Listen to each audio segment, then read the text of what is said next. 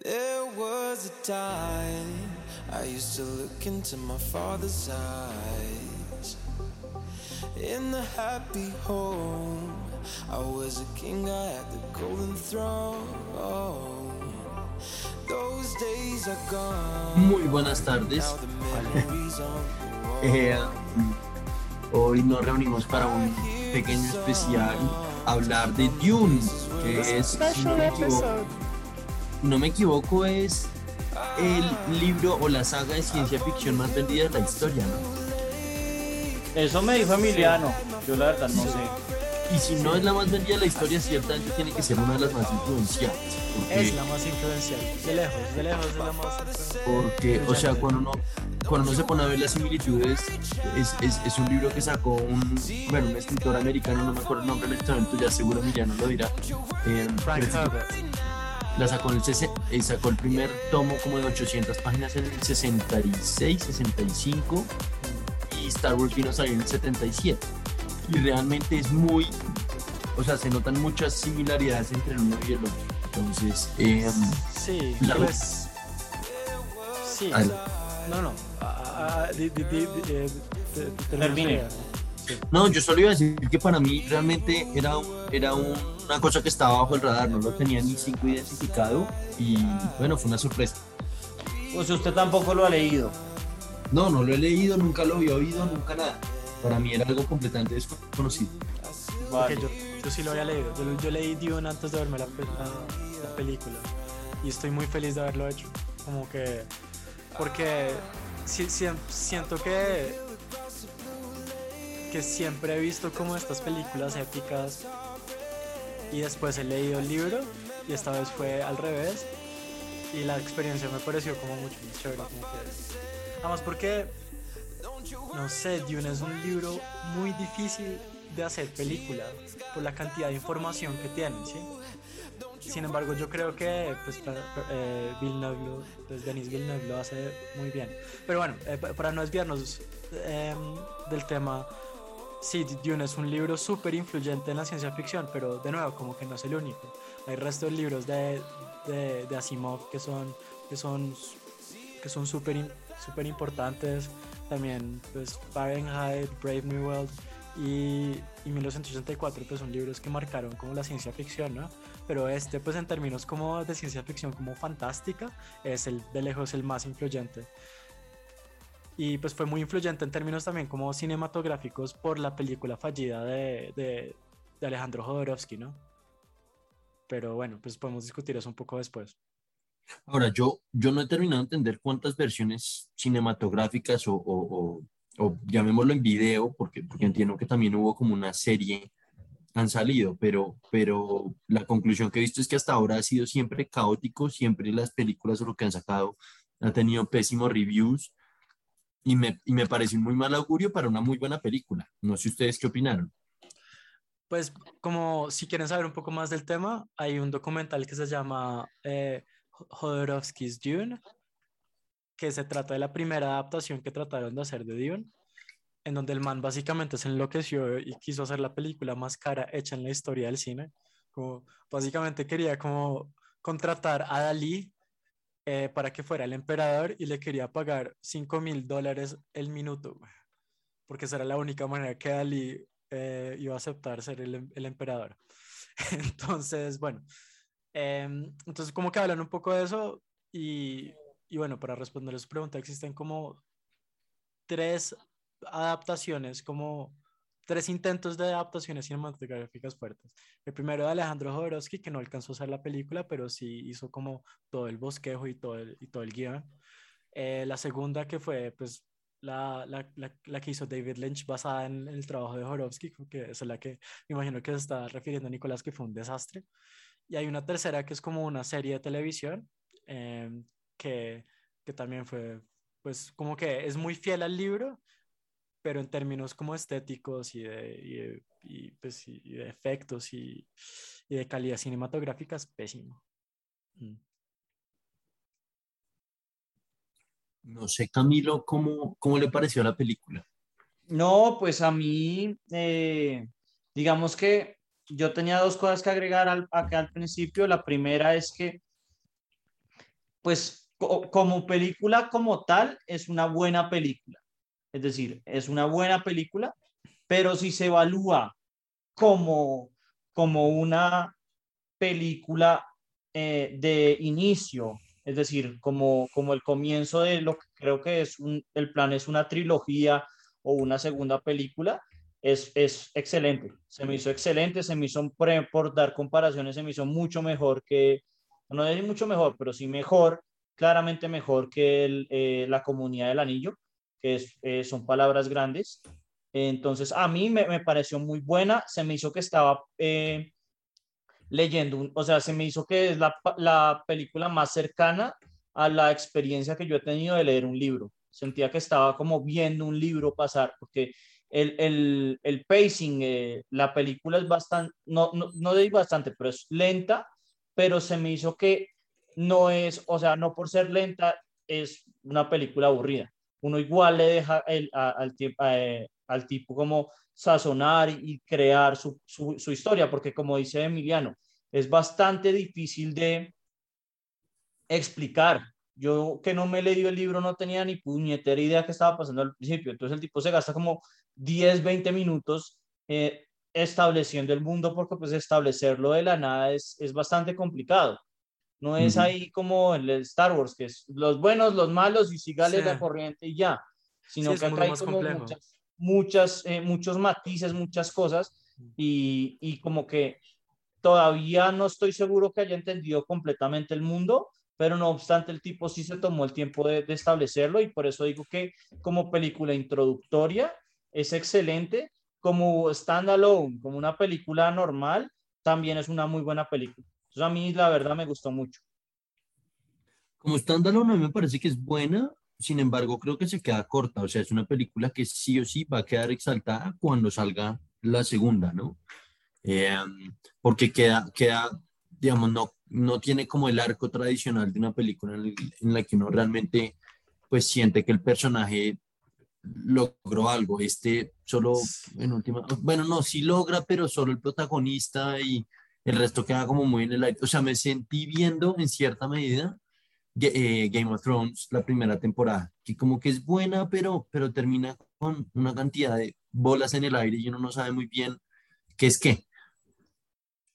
Okay. A mí no, yo no me encuentro tan de acuerdo, o sea, sí, sí, hay cosas que obviamente lo que digo, por eso es que es como, como película introductoria gana más, gana, gana más puntos, pero no, no lo siento que sea como un Force Awakens, ¿no? Force Awakens es una película donde no ocurre casi nada y eh, deja un pocotón de huecos para que se llenen eh, en, las siguientes, en las siguientes películas y la octava y la novena son absolutamente terribles y eso hace que Force Awakens pierda mucha fuerza.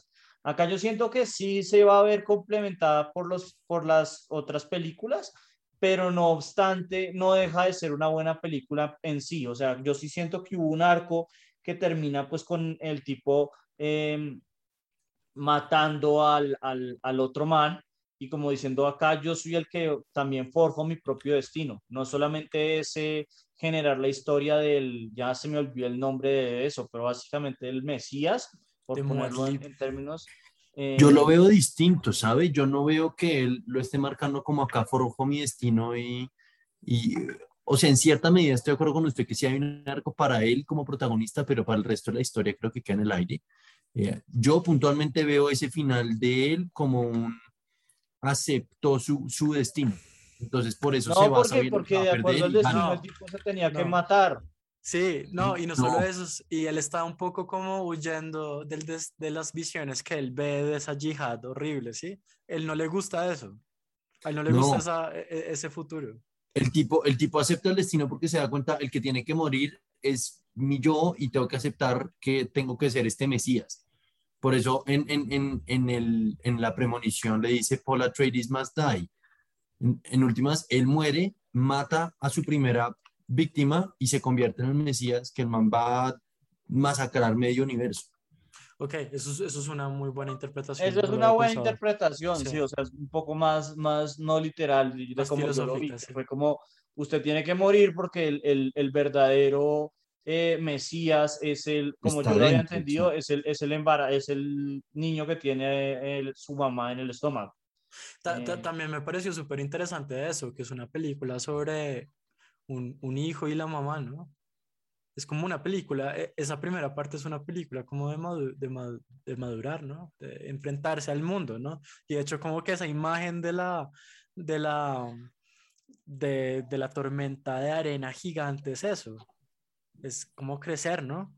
Ah, Yo lo veo parecido, no sé si lo pensaría por esa tormenta, sino más, me acuerda todo, todo el comienzo de la película, la relación que él tiene con su mamá, a The Sí. Quiet Place, como mucho la relación de padre e hijo, como muy, muy evidenciar esa crianza.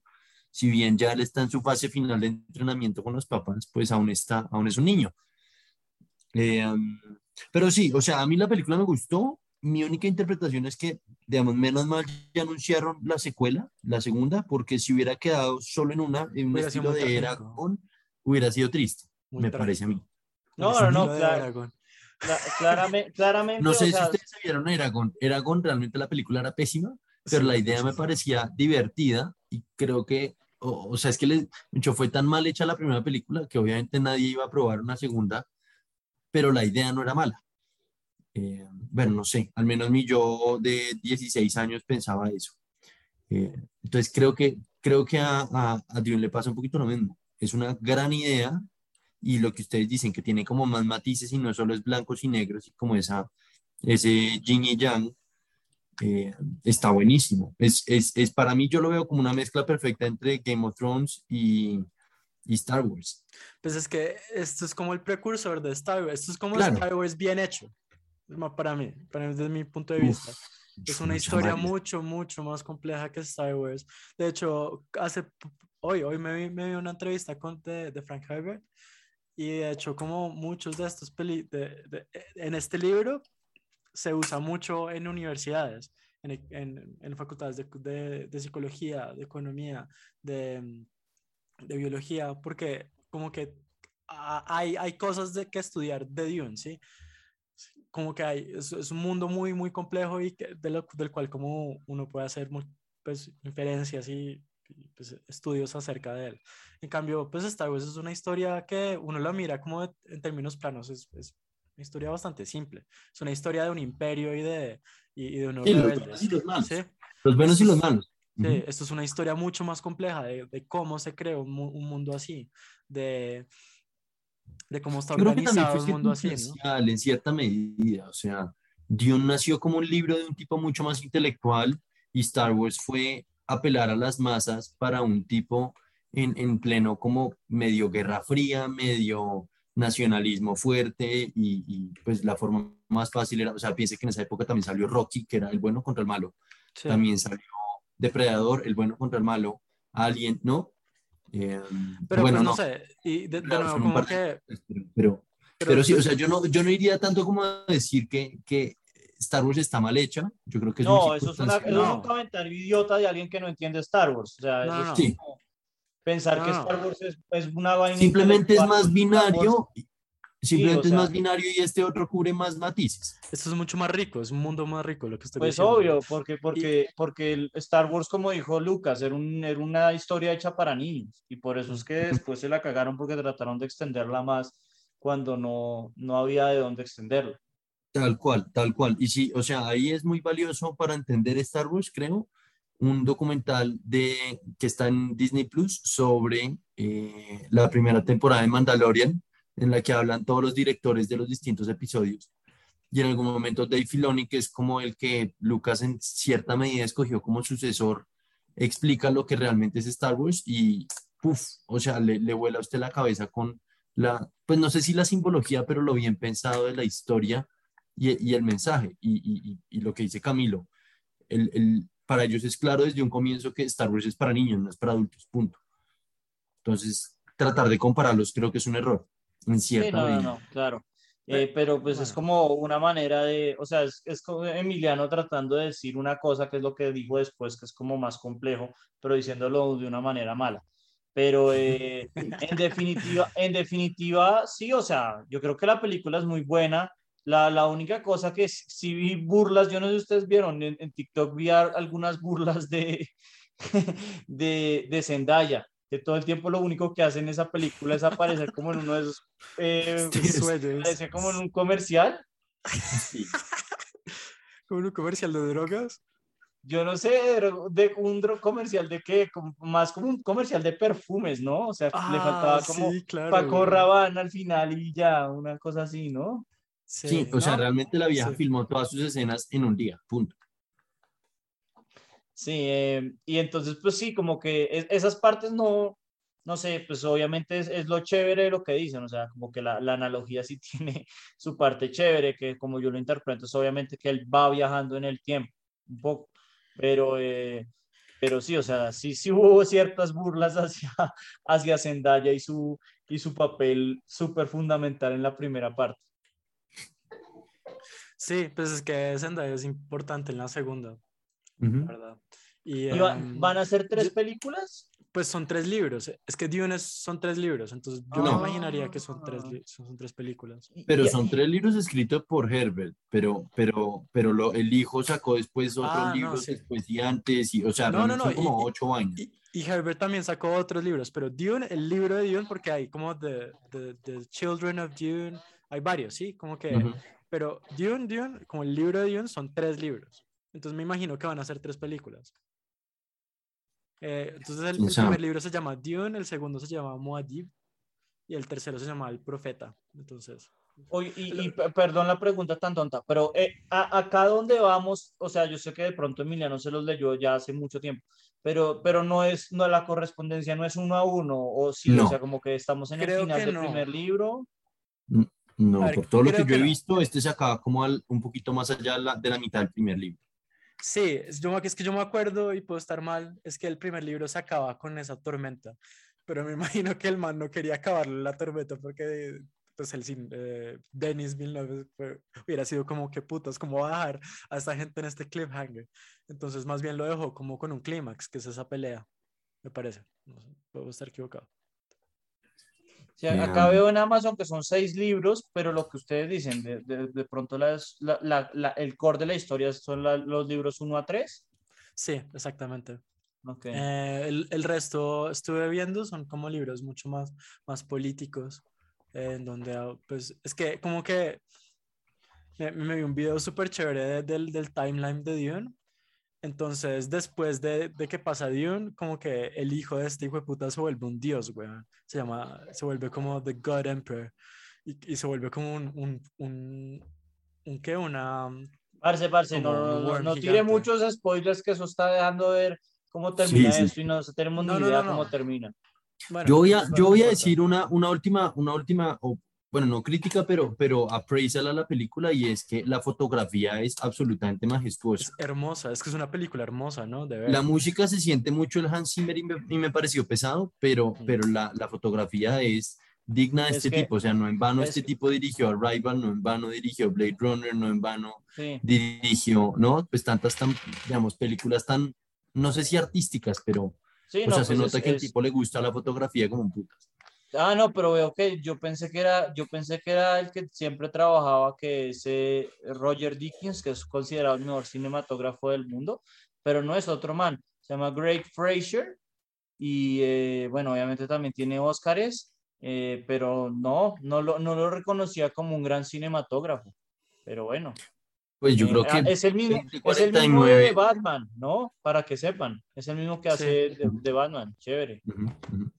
No, y como director, este man hizo Blade Runner 2049 y Arrival, que me parecen ambas buenas películas. Y La No, Tierra y, de Nadie. y- y Sicario, o sea, el tipo, el tipo tiene un track record. Yo siempre, yo le dije a, a- a Emiliano, para mí él es el mejor director actualmente. Y, y pues, eh, pues sí, yo, en esto se gastó como 100 años. Esperemos que pues es- sea porque lo haya hecho bien, ¿no? Sí, Es decir, pues no menos mal, la, la, la- la secuela está, está mm, anunciada para noviembre de 2023. Claramente lo van a terminar postergando porque COVID, pero pues es relativamente pronto. Ojalá no sea un Avatar 2 que lo llevamos esperando 12 años. no, parce, eso lo, lo andará esperando usted, weón. ¿Qué andará esperando No, ¿sabe qué? Ah, No, estamos de acuerdo que esa es, estamos de acuerdo que esa es una mala película, pero es una película por, por las cuales yo voy a cine, porque realmente voy a disfrutar el hecho de verlo en una pantalla gigante y con, un, y con unos efectos especiales y con música y todo, como en, en, de la forma en la que se planteó ver, ¿no? No, yo diría que Dune es una película para ver en cine. No, por eso, pero sí. también, o sea, Sí, esta, es- esta también en ese sentido, o sea, pues James Cameron sí Sí, le dedica mucho en, en ese punto. O sea, es un buen No, punto, o sea, creo que para la no mayoría de la en gente lo ves por eso, pero Mm. pues yo la verdad después de ver esa, esa, el- la 1 no tengo muchas ganas de ver la 2 tampoco. Em, pero no sé, eh, la, la verdad no sé cuál es el plan, o sea, entonces ¿es- la próxima sale en 2023. La próxima está, está programada para 2023, pero ese fue el anuncio de Warner Bros., pero que entre otras, oiga, Warner Bros. la toteó por fin con algo, ¿no? Pobres no le han dado, pero a nada, por fin.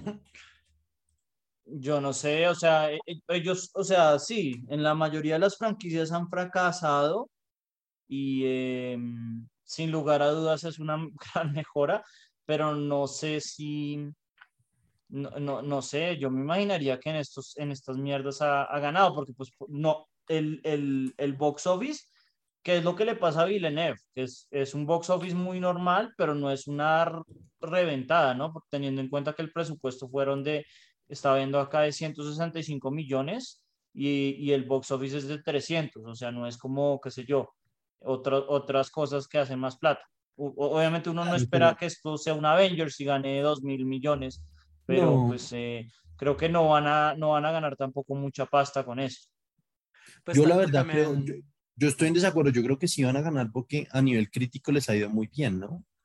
La, la crítica Sí. les ha dado muy bien y eso, eso en última se vuelve como un word of mouth, eso les aumenta el, si no bien un aumento exponencial de plata, por lo menos de, de- en tiempo sí, van a durar, pues tendrá que durar más tiempo en cine porque la gente la sigue yendo a ver. No, y, y- sobre todo el, el, el hecho de que en la siguiente que venga la gente va a querer verla. Es el Exacto. problema de las cosas, o sea, como que uno, uno ve las películas de Warner y la siguiente vez es como, no, muchas gracias, solo, solo ir a ver su madre, ¿no? Entonces, Ujú, eh, ujú. creo que hay mucha, hay mucha expectativa sobre la 2. Eh, creo que acá Emiliano puede elaborar un poco más, ya un poco como de predicciones de la 2. Sé que ah, las predicciones de Emiliano como que de pronto no pueden contar, pero eh, eh, en el sentido de que yo le estaba diciendo a Emiliano cuando salimos del cine, lo vimos los dos juntos, que lo que uno esperaría es que la 2 sea, no sé si mejor que la 1, pero tenga, tenga más tiempo para contar una historia en lugar de establecer un mundo, ¿no? Que, ujú. que- que ya puedan dedicarse más tiempo a, a- a acción o, o a eventos, digamos, más que explicar cuáles son los Harkonnen y cuáles son los otros que ya se me olvidaron los nombres. Yo creo que la segunda puede ser la mejor en términos de contenido. Probemos que sí. Puede ser la más divertida, pues sobre todo, no, no sé si la técnicamente más difícil de hacer, pero sí la que va a tener como más, como los momentos de, y de, y sí, de suspenso. Y que, creo que podría ser muy, muy divertida de ver. Depende mucho cómo lo hagan, porque es que ese libro es súper raro porque viaja en el tiempo. Es que, el el- lo- es que la, eh, la razón por la que este libro me parece súper difícil de hacer visualmente es porque es un libro que no es lineal en términos, y sobre todo no es lineal cuando se refiere al, al protagonista, cuando, ah, cuando el protagonista, pues como que, sí, cu- cu- cuando narra el, el pro- protagonista, entonces es raro, ¿sí? Em, pero no sé, te- ¿ustedes qué piensan? ¿La de la segunda o la tercera?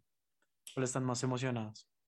Mm, Yo, pues es que yo, yo no sé qué va a pasar. Es muy difícil cuando uno no sabe qué va a pasar, ¿no? Y lo que usted dice, no, uno no sabe dónde van a cortar eh, la segunda, o sea, porque puede ser que la corten eh, después del segundo libro o del, o no tengo ni idea, o sea, estoy hablando puras barrabasadas porque no, no sé cómo está estructurado. Em, pero pues eh, no sé, definitivamente creo que por cuestiones históricas, una- la tercera siempre tiende a ser la más mala, ¿no? Bueno. Yo me voy a excepto atrever a hacer una propuesta pensando en eso y es que, le- digamos, cuando salga la tercera, vamos a pensar, este, esta cosa la debieron haber hecho tipo serie. Para realmente poder profundizar más en los personajes. Pero no sé, o sea, porque es que en tipo serie No. hubiera sido un poco como Game of Thrones, en el sentido de que los primeros tres o cuatro capítulos tenían obligatoriamente que ser un bodrio. Y, y, y lo, lo Pues, bueno de Game of eso Thrones- fue, tuvimos dos, tuvimos dos horas y media de una película lenta, como usted mismo dijo. Pero es que el o sea- libro, es que es muy, es muy, es muy fiel al libro. No, no entiendo cómo le podrían meter más información. No, no, no, y, y más allá de eso era, es el hecho de que pues en, en el caso de Game of Thrones está este salto grande de, de que matan a Ned Stark, ¿no? Eh, Sí. Mientras que acá como que, ok, el man mató a ese man, eh, pero no hay como un, un evento así cataclísmico que, que lo haga uno seguir viendo la serie. Siento que como Sí, serie eh, utilizarlo. es más, es más probable que uno, que uno la abandone. Porque lo que digo, o sea, por cuestiones de cómo se establece el mundo, las primeras, las primeras eh, dos, tres episodios tienen que ser malos y no, no, no, no hablan sobre la calidad del producto como tal. Y tendría que ser una serie carísima porque cinematográficamente esta película debió costar muchísimo dinero. en- Solo en, solo en, solo en eh, efectos eh, especiales, esos, esos efectos de los, de, las de los Pues para, para, ponerla, para ponerla en perspectiva, creo que las dos primeras del Hobbit se gastaron 250 billones de dólares, creo. Y, y las de Star Wars se gastan, o no, mentira, las de Marvel se gastan alrededor de 300, 350 en producción, luego otro, otros 500 en, En mercadeo. Sí. Ujú. Entonces que se hayan gastado, ¿cuánto fue que dijo Camilo? 150. Pues me parece 165. considerable, pero, pero no es tampoco, Sí, o no, sea, no para el es. estándar de industria no es, no es eh, escandaloso. y- y sobre Pero todo te- para el producto final, a mí se me hace que está muy bien hecha. O sea, y creo que siempre ha sido así. O sea, creo que Blade Runner 2049 le costó más o menos lo mismo. Eh, y, em, y pues obviamente el resultado siempre ha sido muy bueno. Casi no, no, no, no tengo mucho que, que criticar a, a Villeneuve. Pero, Bueno, pero sí, eh, yo, yo, yo, yo también quería hablar como un poco de, de como los incentivos económicos de hacer una película así, ¿no? Como cada vez hay menos incentivos para hacer una, pero hay incentivos para hacer series, pero no hay incentivos para hacer películas así de, pues, de majestuosas como, como pues que a las que nosotros estamos acostumbrados. Y en serio, Netflix ha cambiado mucho como la lógica de mercado de las películas. Ah, ¿No, ¿no les parece? Yo lo que, antes de meterme en el tema Netflix, mi, mi, mi punto sería el, el hecho de que, uno, esto no es una propiedad original, ¿no? Si esto hubiera sido Matrix, yo estoy totalmente de acuerdo, o sea, mucho más de acuerdo. Estoy de acuerdo, pero sería mucho más grave si fuera Matrix, ¿no? Porque, porque sería una, una propiedad original y, y ¿para qué sacar una propiedad original cuando puedo hacer el reboot de, yo no sé qué, de Matrix 4? Acá aplica mucho. Eh, entonces yo, yo sí siento que tengo un, un problema sobre eso, sobre las propiedades originales. Es mucho más difícil mercadearlas cuando todos, todos son franquicias y todos son propiedades. Entonces yo creo que sí se sirve del hecho de que, de que no es una propiedad completamente nueva. No obstante, como estaban diciendo ustedes dos, nunca ha tenido un, un éxito cinematográfico. Entonces creo que era un bastante arriesgado, pero creo que también por eso es que está tan plagada de estrellas, ¿no? O sea, es eh, Timothée Sí. Chalamet, Oscar Isaac, Zendaya, eh, Dave Batista, eh, el, el, el, el malo principal, no me acuerdo cómo se llama, el, el man que como que flota, el líder de los es, Harkonnen. es- es un muy buen actor, sí. Ese ¿Cómo es man es el de llama? Thor. eh, sí, o sea, ese man también es súper famoso. eh, Estuvo en Good Will Hunting. O sea, el man es súper duro también. St- Stellan Skar- Skarsgård. Sí, es que yo siempre trato de ponerle el nombre, pero nunca lo he podido pronunciar. Eh, pero, pero entonces yo creo Y que la- gran parte fue eso. Ah, el, el eh, Jason Momoa, o sea, La, la- la todos. bruja también. ¿Cómo es que se llama? Que pues Denise dice que es, de la, es la mejor eh, es, la, es, es la mejor actriz eh, que, es- que está viva. La, la, la, la, la del la, la de la, La- púa, ¿sí? La, la líder de los Dora Joner General, Sí, Jean- Milagro, Jean una cosa así. Sí, ella. ah, no sé, no, no la reconocí, Rebecca Ferguson, o sea, como que se usa mucho el hecho de que era una propiedad original, de que el director es más o menos famoso, porque tampoco es que sea un Quentin Tarantino como para que uno vaya a ver lo que, uno, lo que el tipo propone sin, sin, sin verlo y que es una propiedad original. Entonces yo, yo creo que sí era un riesgo bastante grande, princi- principalmente por lo que ustedes dicen, o sea, no era una propiedad establecida que todo el mundo eh, idolatraba, pero creo que sí se sirvió el hecho de que tenía un, tenía un trasfondo, y es que es una saga bastante eh, querida por la gente, ¿no? O sea, si hubiera sido incluso más difícil si hubiera sido una película original estilo, estilo Matrix, pues no sé, pues cualquiera esas. Realmente a mí, a mí lo que me, a mí lo que me deja de, de, mm, como es, no quiero decir de sin sabor, pero, pero la sensación del riesgo que usted dice es pensar en el director. Realmente se la jugaron por un tipo que no necesariamente iba a hacer la película un éxito. Pudieron haber contratado a un Josh, a un Josh Whedon para que hiciera un Avengers 1 y, ¿sabe? Como mucho más simplonga y chistosita y, y- y- y funcional para las masas. Pero ¿cuál es el punto? Como que más mi punto era exactamente, eh, si no es un blockbuster en, en, en, en el cine, como que co- como los, la- los estudios recibían rédito de eso era por medio de DVDs. Entonces, como que producir una película como Good Will Hunting o como Shawshank, Red- Shawshank Redemption es, una muy es muy buen ejemplo, porque Shawshank Redemption le fue re mal en taquilla, pero fue el DVD más vendido por muchos años. ¿Por qué? Porque entonces como que de alguna manera, eh, si al box office no le iba bien, pues los, eh, los productores decían, no, bueno, pues entonces al menos como que démosle merchandising a, a los DVDs, ¿sí? Hagámosle mercadeo y eso lo, eh, al, al menos hacemos un break-even y ganamos un, un, un qué, un, un- sí, un- algo. Pero ahora eso no, eso no es cierto, ¿sí? Como que tomarse, to- to- tomarse el riesgo de, de producir una película como Dune, eh, y pues por eso yo creo que el- eh, eh, no, era, no era cierto, no, pues era incierto que hicieran la segunda parte, es exactamente eso, que pues un poco por culpa de Netflix, es, ese ingreso para, las, para, las, para los productores ya no existe. Sí, obviamente el- el- es, es mucho más difícil en, en ese sentido. O sea, pues ya nadie, incluso las películas, esta se filtró en el 17 de octubre.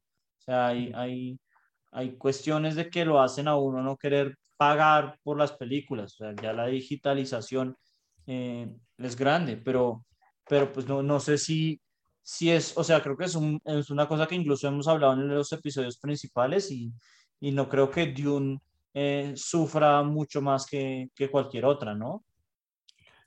No, pero es la decisión, ¿no? De, de, de tomar esa decisión de riesgo, que yo creo que ha prevenido que muchas más películas buenas hayan salido al mercado. No, claro, y, y es eso, que la gente ahora se va a la, a la fija y busca es, eh, propiedades intelectuales que la gente conozca y, y que, como dice Nicolás, que, que le den el incentivo a verla eh, en el cine, ¿no? O sea, una película, qué sé yo, voy a decirlo así, una película de pronto de cinearte más, más, más lenta, pues uno siente que uno en la casa no pierde demasiado viéndola eh, como si puede ser en una de esas como Transformers, que nosotros los tres los odiamos, pero pues las explosiones y el 3D eh, sí es mucho más eh, ameno la experiencia y los gritos del público es mucho más ameno la experiencia, sobre todo acá en Colombia que no entienden mucho la mala actuación en inglés, eh, es más o menos la experiencia acá que, que o sea, en el, en el teatro que viéndola eh, uno solo, ¿no? O sea, Avatar es similar. Avatar tiene una experiencia visual increíble que se pierde mucho cuando uno la ve en el eh, computador de uno. Sí, sí, pues de hecho yo me vi Dune y ustedes me van a matar por lo que voy a decir, pero yo no sabiendo muy bien a qué me estaba metiendo, me la vi en, en un avión desde el celular. Y me la comencé a ver No. con Alejandra, que es mi novia. No. Obviamente la china se quedó profunda. No. Yo me la vi y me gustó, escúchame, y me gustó, pero realmente no terminé de entenderla. Fui a cine con ella y la china salió diciendo qué buena película.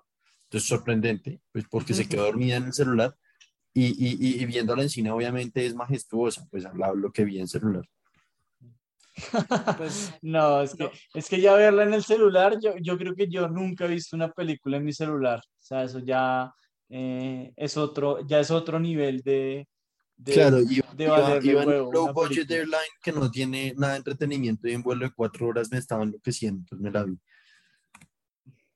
no, tenaz, eso me parece como, yo creo que es como que sí, Denis Villeneuve oyera eso, yo creo que como que lo banearía, güey. No, el De- peor de- es Christopher. Nolan. Christopher Nolan es el que siempre dice eso y que le da un dolor de muelas que la gente lo vea en Netflix o en cualquier vaina. Por eso es que en plena pandemia dijo, vea, abran Tenet, porque el tipo era o la ponen en teatros o la ponen en teatros, hijos de perra. Mm, No, pues, y tiene razón, o sea, no se puede decir que no tenga razón, la tiene totalmente. Pero bueno, esto fue una situación particular de... No, pero yo, yo creo que sí hay, hay, hay matices, o sea, qué sé yo, verla en el Apple Watch, ni por el putas. Ujú. Verla en el teléfono para mí es como, No, triste, no, la verdad fue triste, o sea, lo reconozco. Fue una experiencia triste. No, pues sí, eso sí lo reconozco, o sea, fue, fue, fue patético, pero, pero sí me abrió las ganas de ir a verla a, a cine. Y en últimas, pues ese es el objetivo de ellos, ¿no? eh, pero bueno, yo creo que con esto terminamos de, de hablar de Dune. Y, Ah, yo, yo antes, de terminar, sí les quería recomendar a los oyentes que, bueno, Dune es un libro súper largo, pero si no se quieren leer todo el libro como y entender más sobre el mundo, eh, el libro tiene, tiene unos apéndices que son súper chéveres. Tiene la, la ecología de Dune, la religión de Dune, eh, un reporte sobre, los- sobre los Bene Gesserits. Marico, eh, ¿usted cree, ¿usted cree que no me voy a leer el libro, pero me voy a leer eso? Está cagando. Y parce, O sea, ni por el putas, weón. ni Eso por que el no- putas. como los O sea, apéndices de George R. R. no. Martin, los libros de la dinastía. Yo no sé qué putas, que esos los, los escuchará su abuela, weón. ¿Qué No, coños? O es- sea, es- no, es súper interesante porque como que explican qué es el melange, qué, qué es la, del spice, para qué sirve, cómo lo cultivan, cómo lo descubrieron, por qué se dan Dune. mí me pareció entretenido. o quizás yo soy muy aburrido, güey. No, weón, veámonos un National Geographic de por qué los animales en Felucia en Star Wars tenían sexo. Pues, weón, qué mamera. No, no. Creo que, creo que eh, Nicolás lo puso como nadie pudo visto mejor. O sea, muy bien. Eh, pero bueno, Bueno, malparidos. Entonces, sigan viéndose, pues sigan pajeándose con, con Star Wars. No, no, o sea, yo que sí hice hablando, hablando como de profundizar un poquito más, yo sí estuve viendo un par de videos de, de, pues en YouTube al respecto y ahí le cambiaron la perspectiva, es un video de 10 minutos, se entera ese estilo de cosas, pero pues 10 minutos no voy a leer un libro. Pero es un bueno. apéndice, güey, de A mí 10 sí me va- páginas. A mí sí se me hace que vale la pena leer el libro y, y lo, de hecho lo tengo acá buscando y estoy estudiando si lo voy a comprar o no. Eh, pero no, no creo que lo leería por el apéndice de eh, cómo funcionan las eh, yo no sé quién putas. Fíjese que yo también estoy pensando comprar el libro, me parece que Eh, ser una buena compra. Pero, pero bueno, lo, lo que pasa es que si no se leen los apéndices, las primeras 100 páginas no van a entender ni mierda, güey. No, parce, pues, para, por algo se llaman apéndice. No, después lo leo. Eso es pero para bueno. que se lo lea eh, algún profesor de, de 70 años de universidad y ya. Em, vale, yo creo que con esto terminamos. Eh, muchas gracias a todos y pues nada, nos vemos eh, la próxima semana con un episodio de la sí, principal. Chao. Vale.